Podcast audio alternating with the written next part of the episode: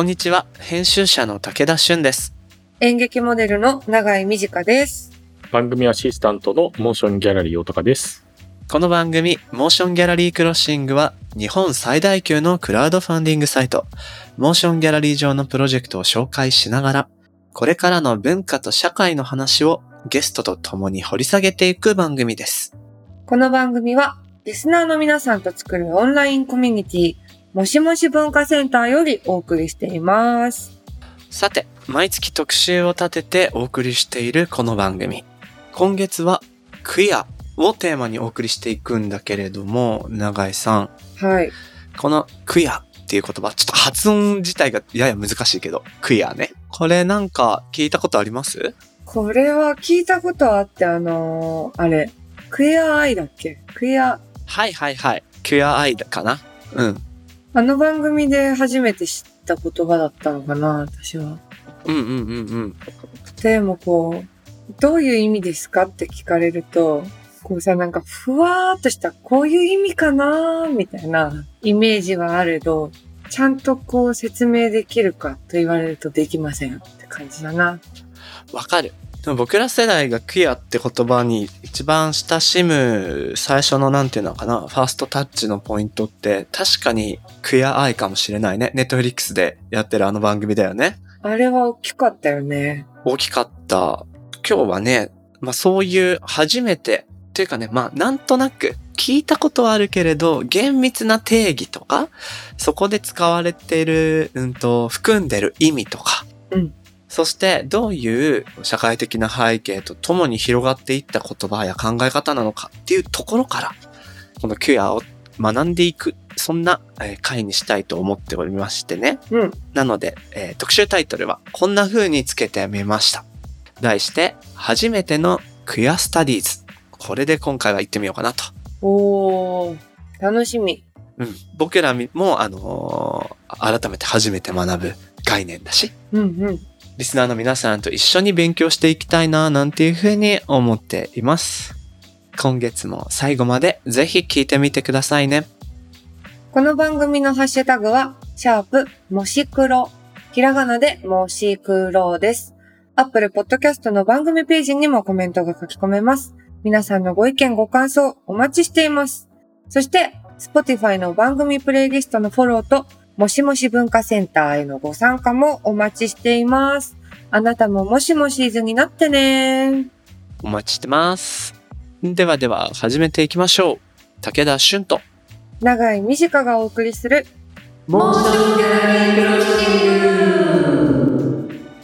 今回はゲストにクアシネマ研究者の菅野優香さんをお招きします。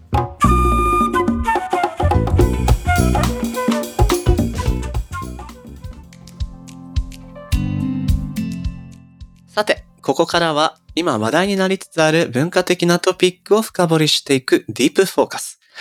今回お招きしたゲストはクアシネマ研究者の菅野優香さんです。よろしくお願いします。よろしくお願いします。お願いします。今日はですね、全員初対面みたいなところもあるので、いろいろお話順番に深めていきたいなと思うんですけれども、まず僕の方から菅野さんのプロフィール紹介させていただきます。お願いします。菅野優香さん。カリフォルニア大学アーバイン校にて資格研究の博士号を取得された後、現在は同社大学の教員として映画視覚文化研究、そしてクアスタディーズを専門に研究されています。手掛けられたご著書にクアスタディーズを開く、クアシネマスタディーズなどあります。はい。そんな菅野さんをゲストに今回お送りする特集なんですが、題して初めてのクエアスタディーズとしてお送りしたいなというふうに思います。簡単にね、あの特集なんで今回こういうものにしたかということを話させていただきますが、えっ、と、この番組モーションギャラリークロッシング、略してもし黒なんて呼んでるんですけれども、これまでもお招きしたゲストの方とジェンダーとかフェミニズムの文脈でのお話を少し触れる機会がありました。で、あもちろんメイントピックとして触れてはこれてないので、どこかでより深く、まあ、LGBTQ といった多様な性のあり方であったり、それを取り巻く環境、そして文化的なアプローチ、どんなものがどんなアクションを取っているのかななんてことをあの考えてみたいなとは常々思ってきたんですね。うんうん。で、同時に、まあ、例えば最近 SNS でも、そのフェミニズムやトランスジェンダーに関する、まあ、いろいろな議論、時にはちょっと見ていられないな、なんていうような強い批判というか、何かここに共通の言語がなかなか見出せないなっていうジレンマを僕も見てて感じる機会が多かったんです。シンプルに言うともうなんかそれ話してる内容違くないかなみたいな。ただ僕も個人的に勉強したわけでもないので、うまくそれがどう違うかも発言しにくいっていうモヤモヤがずっと続いていたと。っていうところで、今こそちょっと学び始めてみたいなと個人的にも思いますし、そういうリスナーの方も多いだろうなということで、今回学んでいこうというスタイルで、神野先生をお招きしたっていう感じでございます。はい。長井さんはどうかしら？えー、もうめちゃくちゃ嬉しい。やっと勉強できる。そうだよね。本当に、なんかさ、こう、記事をなんか読んでみたりとか、一人でこう文章を読んでも、なかなかやっぱ、一つ一つの言葉の意味とかも曖昧にしか知らなかったりして、どう読めばいいんだっていうのもわからないことが多かったので、うん。マジで念願のって感じです。よろしくお願いします。よろしくお願いします。そうだよね。そういえば思い出したけど、特集何かやりたいものをみんなでブレストした時に長井さんからフェミニズムとかジェンダーの話ってやりませんっていうね、あの、こと言ってもらったなっていうふうに今思い出したんですけど、じゃあ早速入っていきたいと思うんですが、まあ、フェミニズムっていう言葉を一つ捉えた時に、まあ一般的にはこう女性が女性であること自体に被る社会的なこう不利益とか差別、そういったものを改善していくための考えや行動なんじゃないかなっていうふうに思っていまして、まあどちらかというとこのジェンダーの問題を軸に置いた考え方かなというふうに思うんですが、一方でこのクイアっていう言葉、これが一体どういうフレーズで使われているかっていうところからまず入りたいんですけど、うんうん。事前にあのオープニングを撮った時にですね、長井さんと僕でクイアっていうフレーズ何から最初知ったというか話してたら、そのネットフリックスで結構人気になったクイアアイ、あれを二人とも見てて、うんうん、あそこから結構クイアっていう言葉を知った人も多いんじゃないかなっていうような話してたんですよ。うんうん。じゃあクイアって何って言われた時に僕ら一言で説明なかなかできなくて、そうなんです。もう、カノさんに後で聞こうっていうようなオープニングになってたと思うんですけど、うんうん。まずこのクイアっていう言葉の成り立ちから伺えますか？はい。あの、じゃあ、あの、クイアっていうまず言葉、あの、まあ、語源というか、どういうふうにこれ始まったのかっていう、ちょっと歴史的なところから言いますと、クイアってまあ、英語で、もともとは、奇妙なとか、一風変わったっていう意味の、まあ、形容詞なんですよね。はあ。うんうん。で、まあちょっとへんてこな、みたいな、そういう意味で、それがだんだん同性愛者、特に男性同性愛者を指すこう別称ですね。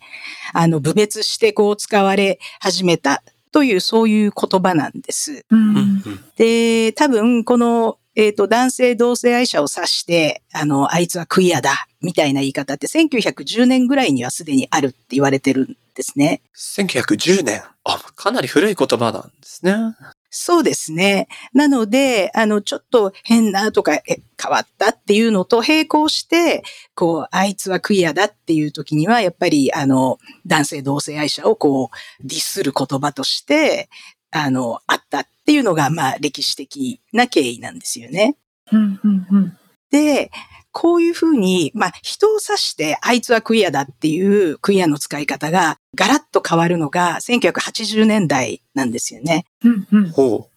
80年代っていうのは、まあ、アメリカをはじめ、もう世界中が本当にエイズ蔓延して大変な時代だったんですけど、このエイズに関するやっぱりアクティビズムっていうのが、まあ、アメリカなんかでは特に出てくるんですね。80年代後半にう。。はい。で、その時に、あの、エイズアクティビズムの一環として、クイアネーションとか、クイアっていう言葉を当事者がこう使うようになってくる。はあ。っていうのがあるんですよね。だから、この歴史的背景、やっぱりエイズがあったっていうことと、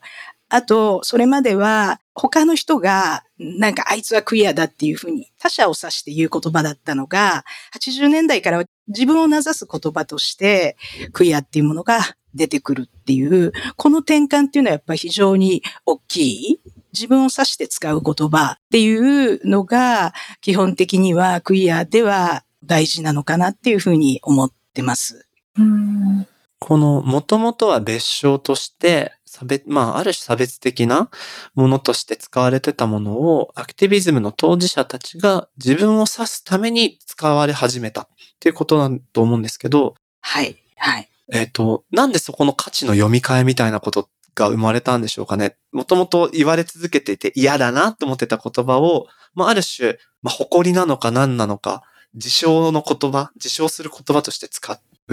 どういうことがあったんですか？やっぱり、あの、80年代、エイズの時って本当に同性愛者に対するすごいバックラッシュの時代ですよね。だから、エイズって別に同性愛者だけがかかる病気でも何でもないのに、やっぱりエイズっていうものが出てきて、すごくこう同性愛者っていうものが攻撃される。いや、あいつらああいうことやってるからなんだ。やっぱ同性愛者に対する罰だ、みたいな、あの話っていうのが随分出てくるわけですよね。だから、クイアっていうのはやっぱりそういう歴史的に馬鹿にされたり、すごく差別されていた、その歴史性をこう、あえて引き受けて、うんうん。あクイアって言うんだったら言ってみろっていう感じで、ものすごい抵抗の戦略として、あえてその別称を名乗ったっていうところもポイントなのかなとは思います。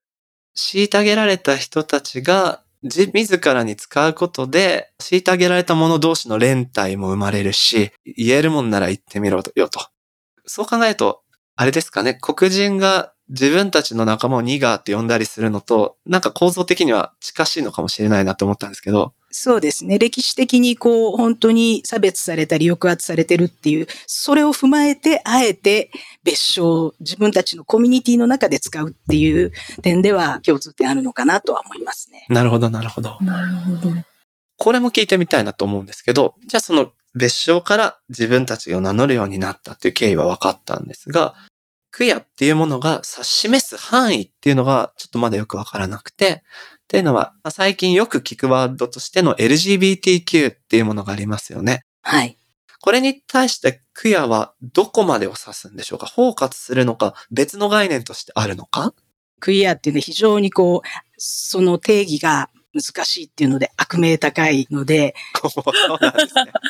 本当にこれ言う人によってもう異なるぐらい多分クイアの定義って違うので、冒頭でお二人もすごくわかりにくいクイアってなんだろうって、結構研究してる人たちもずっとそのモヤモヤ抱えながらやってるんですけど、でも私たち多分自分にとってクイアこれだっていうふうに一応こう使う人が自分にとってのクイアとか自分はクイアをこう考えてるっていうのをまずこう示すみたいなのがおそらくあって、そこもまたあのクイアはもう必ずこれっていう定義ってないんですよね。なるほど。うん。ないけれども、言ったらまああの、もちろん例えば研究とか学術研究で言ったら LGBT を含むなんか、ジェンダーとかセクシュアリティのこう、規範性をこう、批判的に見るタームだったり、うんうん。あるいはアイデンティティとして使う場合ももちろんありますし、最初にこのクイア、まあ理論で言い始めた人がいるんですけど、1990年に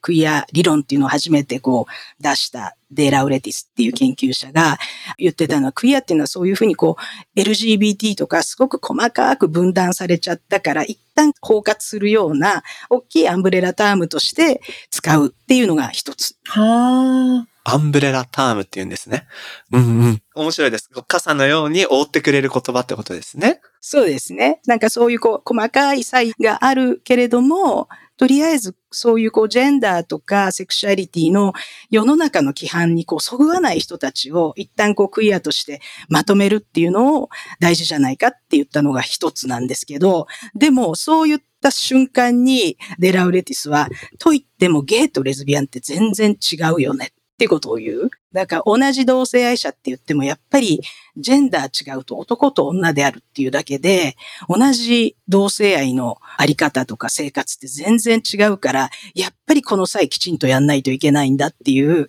だからなんかやっぱりすごい最初からその二つの方向に引き裂かれていて、一つはこう包括的に行こうっていう言いながらも、ゲイとレズビアンとかって一括りにして言うけど、私たち全然違うよね、みたいな、そういうちゃんと際も見ようよっていうのと、でも大きく集合的に私たちなんか世の中に対してできるかもねっていう二つの方向性があったのかなというふうには思います。はあ。なるほど、なるほど。ゆえに LGBTQ っていうそれぞれの概念は結構はっきりと具体化されてるわけですよね。レズビアン、女性の、生物学的に女性同士の同性愛者をレズビアンといいみたいな風に区分けされてる中、クヤはアンブレラタームとして、まあ、こう考えると、あえてというか、機能させるためにこそ概念を固定化していないというか、広く捉えられるようなあの言葉として使われてるんですかね。そうですね。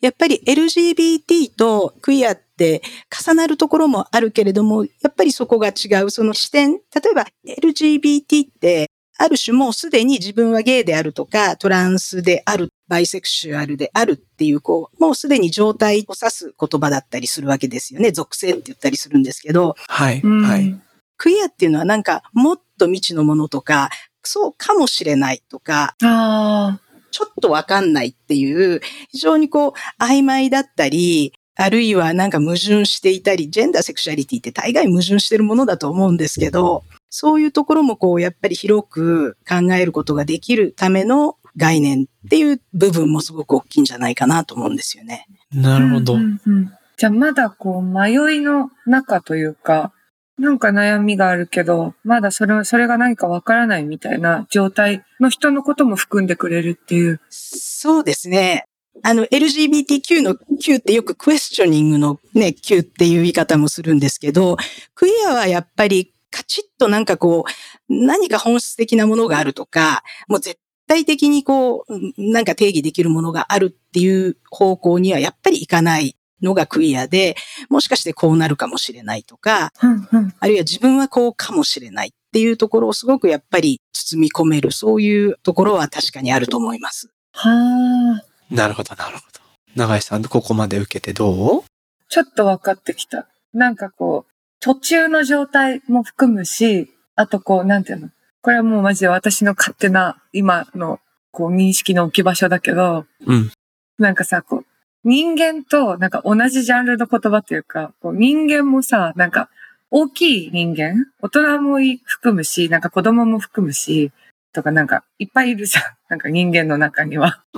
はいはいはい。なんかそういうこうなんかいろんな人がいるっていう、なのかなとかってそうですね。なんかジェンダーとかセクシュアリティに関する用語とかカテゴリーっていうか、私たちが知ってる範囲ってすごい限定的で、言い表すことができないこう欲望の形とか、関係性とか、あの最近なんかも映画見ててよく思うんですけど、なんかまあ一般には友情と呼ばれるようなカテゴリーなのかもしれないけど、ちょっと友情というには随分強いなとかですはいはいはい。ありますね。なんか、親密な関係性とか、ちょっとジェンダー、セクシュアリティが絡むものって、本当はいろんなこう、程度があったり、いろんな強度があるのに、すごく私たちが持ってる語彙って、すっごい限られていて、うんうん。はい。だからなんかクイアっていうのはそういうところも、こう、今まで私たちが知ってるジェンダーとかセクシュアリティのなんかこう、分類とかカテゴリーにこう、やっぱりない、なんて言ったらいいんだろう、この気持ちとか、こういう関係性なんて言ったらいいんだろう、みたいなものも、やっぱりあのクイアっていう視点で考えたりすると、意外と面白いことがありますよね。はあ。なんかいきなり今すごく自分が身に覚えがあったことを思い出したので、いきなり個人的な話入れちゃうんですけど、僕中高男子校で過ごしてて、で、今はあの、妻がいて、いわゆるヘテロな男性として生物学的にも社会的にも生きてるんですけど、中学校の野球部の時に、あの、やっぱ中学生って結構1年で体格変わるじゃないですか。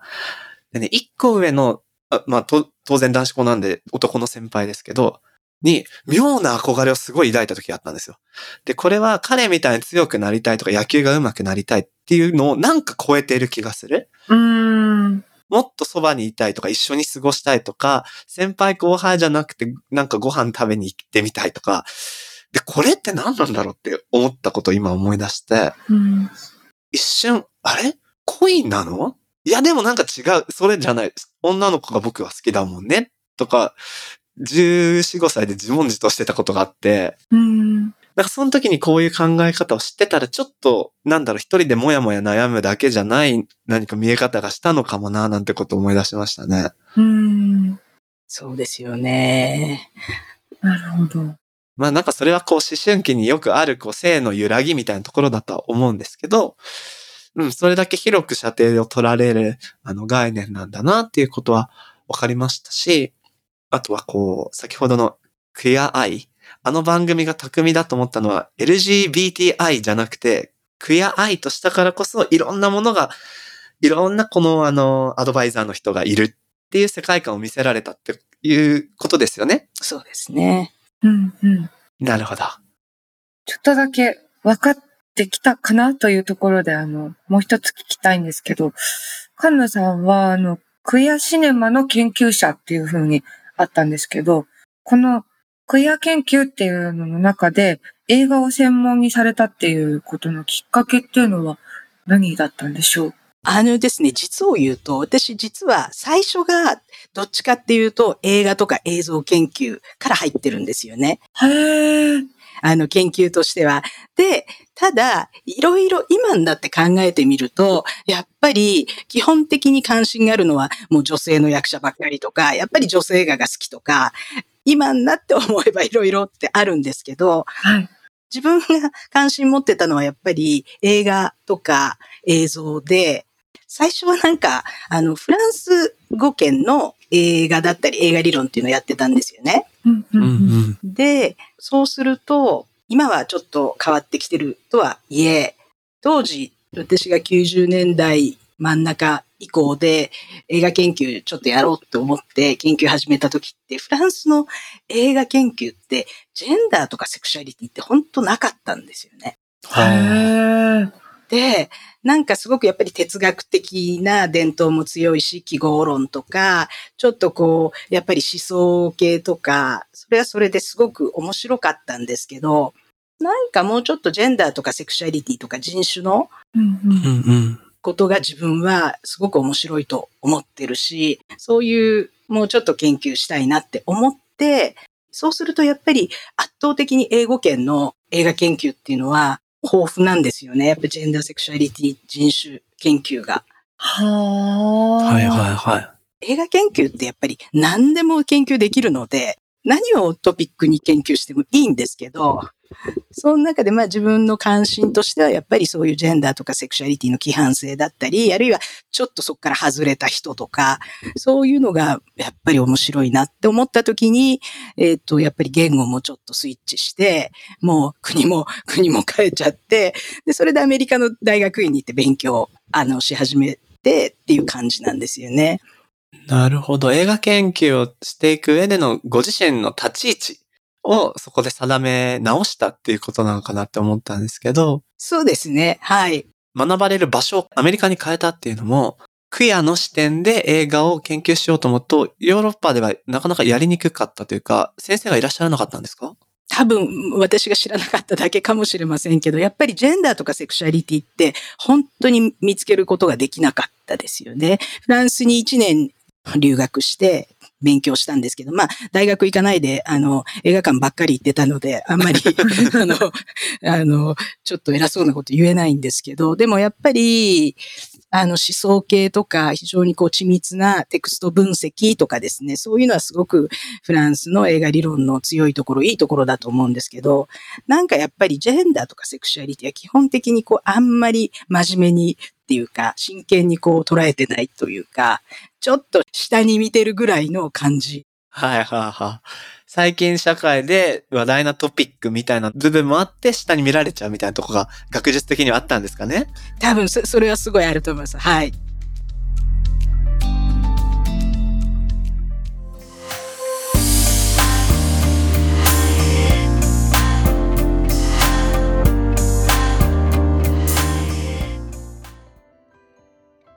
さて、ここからは、モーションギャラリーで現在挑戦中のプロジェクトの中から、特に注目してほしいものを紹介するホットプロジェクト。大高さん、今日はどんなのがありますか？最近、まあ D2C も、まあずっと活況ですけど、ネット販売専門店のお菓子屋さんとか、よく見かける気がするなと思うんですけど、お二人なんか SNS とかで見かけた覚えとかありますか？どう？お菓子。なんか、アイシングのさ、クッキーとかさ、うんうん。見たことある気がする。あるある。僕もなんかね、友達がストーリーズに上げてて、なんだろう、お店行ってみたいと思ったら、お店はなくて、サイトの URL だけがあって、うーん。あ、これって EC サイトだけなのかな？そういうのもあるか。なんていうのがね、ありました。うん、うん、うん、うん。確かにコロナ禍もね、あるので、なんかそういうある種のゴーストレストラン、ゴーストキッチンみたいなところも流行ってきてる中での、今お菓子まで浸透してるかなっていうことかもしれないなと思うんですけど、確かに。この今回の紹介するプロジェクトの、えっと、フーコーっていう名前なんですけど、ーコーの運営チームは、これまでも日本橋人形町の貸し貸しだったり、清澄白河のホナトといった、それぞれに特色を持ったシェアキッチンを手掛けてるチームだったりするんですね。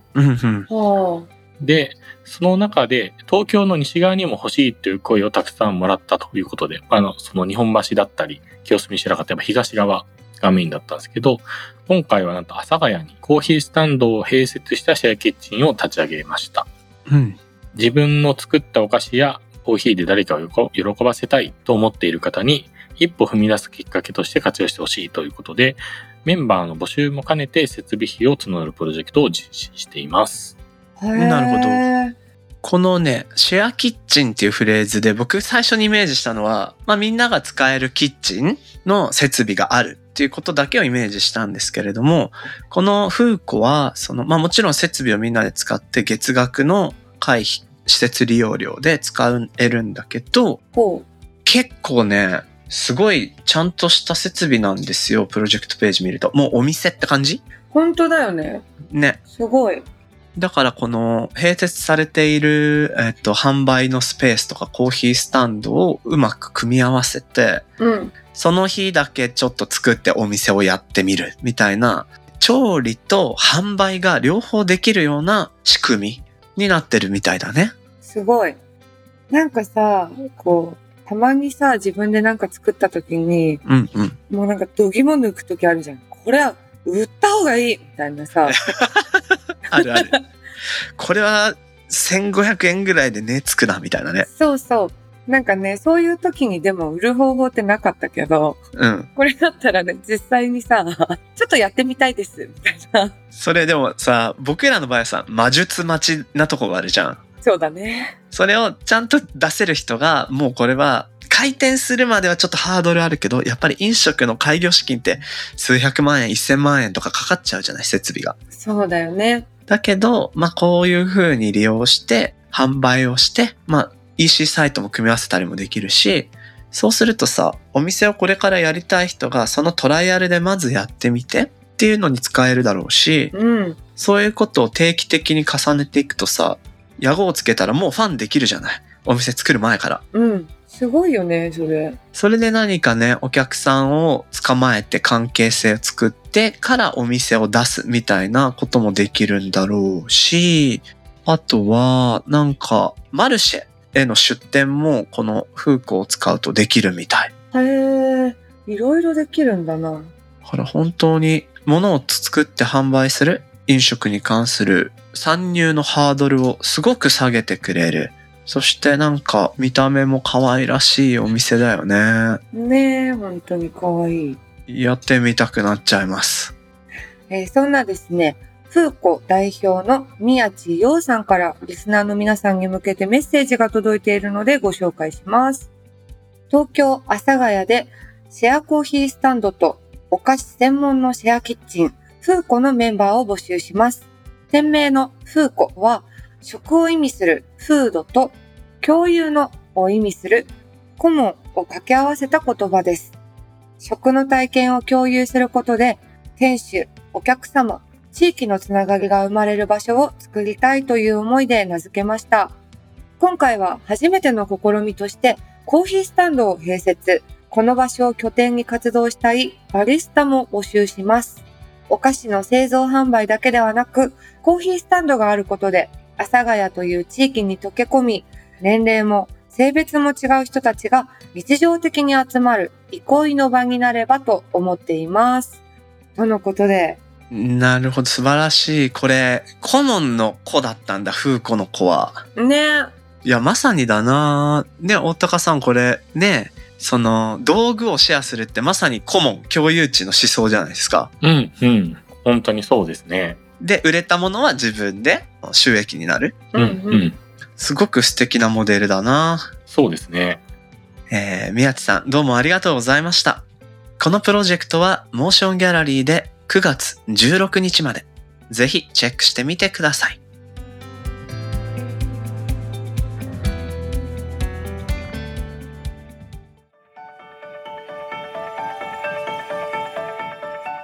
モーションギャラリークロッシングエンディングのお時間となりました。ほい。一つ目終わったけど、どうだった？面白かった。何そのお風呂に入ってるみたいな感想。気持ちいいよーみたいな。なんかでもね、やっぱさ、うん。私はまた特にこう、カタカナがちょっと苦手だから、ああ、そうね。そう、何言ってるんだろうって思っちゃうからすぐ。でもね、クイアっていうのは確かになんか、思った以上に、なんだろう、広い言葉だったし、なんかこう、うんうんうん。あん結構こう壁を感じてたりもしたから、こと、その言葉にもそうだし、言葉が含まれる領域に対しても。はいはい。でもなんか、あ別に自分も含まれてるんだなってことが分かって、より考えやすくなった回でしたね。そうだね。なんか定義が曖昧だからこそ、いろいろな使い方ができる良さみたいなのが多分クヤっていう言葉を持っている一つの機能だし、うん。そのね、もともと別称だったものが当事者が名乗るようになったっていうルーツを聞いたところからも何かこう成り立ちも分かって、少し導入しやすいくなったかなっていうふうに思いました。はい。さてさて、毎回お届けしている今月の下北駅前シネマ K2 の様子ですが、大高さん、どんな感じになるかしら ?9 月前半のこの配信ですが。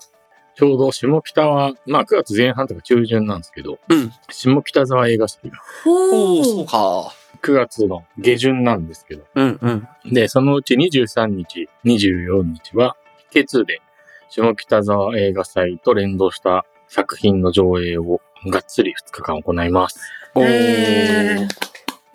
イベント上映みたいな。この週だからいろんなね、上映会場で下北沢映画祭というのがやってるので、ぐるぐる下北沢になって映画を見てもらえたらなと思ってます。こう、ライブサーキットの映画版みたいな感じでね、う。うんんうん。街ごと楽しんでもらえるいい機会かなと思いますね。いいフェスだ。フェスですね。そうだね。だから一個の作品をめがけるもよしだけど、もう下北全体ぐるぐるしながら、K2 にぜひ立ち寄っていただければと思います。ぜひ今後も K2 注目してください。この番組のハッシュタグは、シャープ、もし黒。ひらがなでもし黒です。そして、アップルのポッドキャストコメントでもご意見ご感想お待ちしています。また、番組のオンラインコミュニティ、もしもし文化センターでは、会員限定 SNS にて通称もしもしると呼ばれるリスナー会員の皆さんと、番組クルーで番組の感想や気になるトピックについてシェアしています。武田さんと永井さんによるスピンオフトークを配信しているほか、もしもしーズ限定グッズの会員証とステッカー、さらに毎月のミートアップなど、ここだけで楽しめるコンテンツが盛りだくさんです。もしもし文化センターへは番組概要欄に貼ってある URL からアクセスできます。皆さんのご参加お待ちしております。お待ちしてます。ホットなトピックだったり、エスプレッソトニックだったり、楽しい話がいっぱいなので見に来てください。次回も引き続きゲストに、クヤシネマ研究者の菅野優香さんをお迎えして、特集初めてのクヤスタディーズをお送りします。それでは今回のモーションギャラリークロッシングはここまで。お相手は武田俊と、長井美智香でした。また次回お会いしましょう。バイバーイ。バイバーイ Bye.